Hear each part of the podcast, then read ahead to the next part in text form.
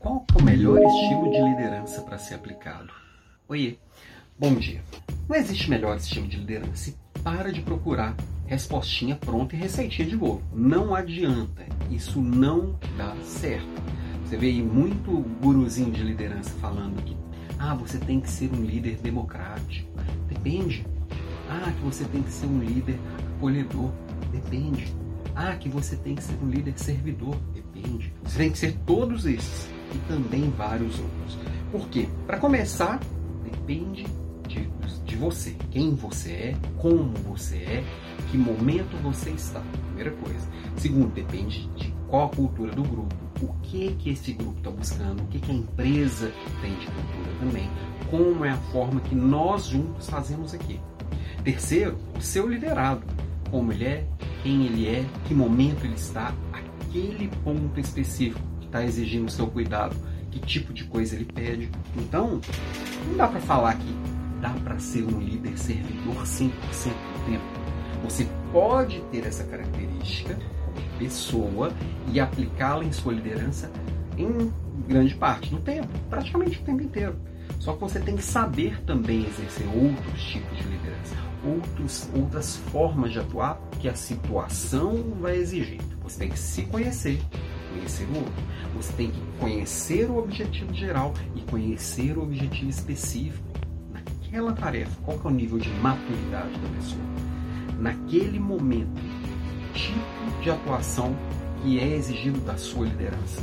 Não é, não é simples assim, quer dizer, é simples, mas não é tão fácil assim. Se fosse fácil, o líder não era tão bem remunerado, né? Não é à toa que o líder, quanto vai crescendo na carreira, vai sendo, vai recebendo uma remuneração melhor, porque tem problemas mais complexos na sua mão e tem responsabilidade maior, responsabilidades maiores na sua mão. Se fosse um manualzinho simples, entregava para qualquer um, pagava qualquer coisa, né?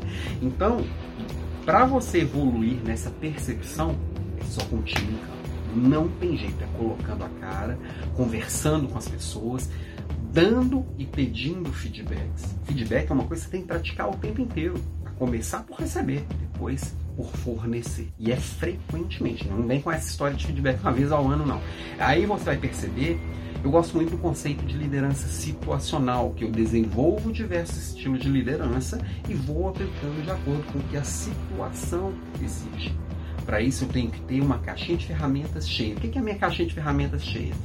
Eu desenvolver e praticar diversas habilidades eu tenho que saber dar direções, eu tenho que saber ensinar, eu tenho que saber acompanhar, eu tenho que saber proteger, eu tenho que saber cuidar, eu tenho que saber motivar, engajar. Tudo isso faz parte da caixa de ferramentas do líder e ninguém tem um diploma 100% formado e, e de, em nenhuma delas. Porque e se tiver, esse diploma não vale nada, porque é uma coisa que você não para de se desenvolver. Como que fala que eu estou 100% formado em comunicação? Não, comunicação é uma coisa que eu vou evoluindo ao longo de toda a vida. E vou terminar a vida, por mais que eu desenvolva isso com muita força todos os dias, eu vou terminar a vida com um monte de gaps. Vai faltar um monte de espacinho ali para preencher. Então, eu como líder, eu tenho que não só encher a minha caixa de ferramentas, mas fortalecer cada uma dessas ferramentas que está ali todos os dias, porque elas serão necessárias. Não é que elas serão desejáveis, elas serão necessárias.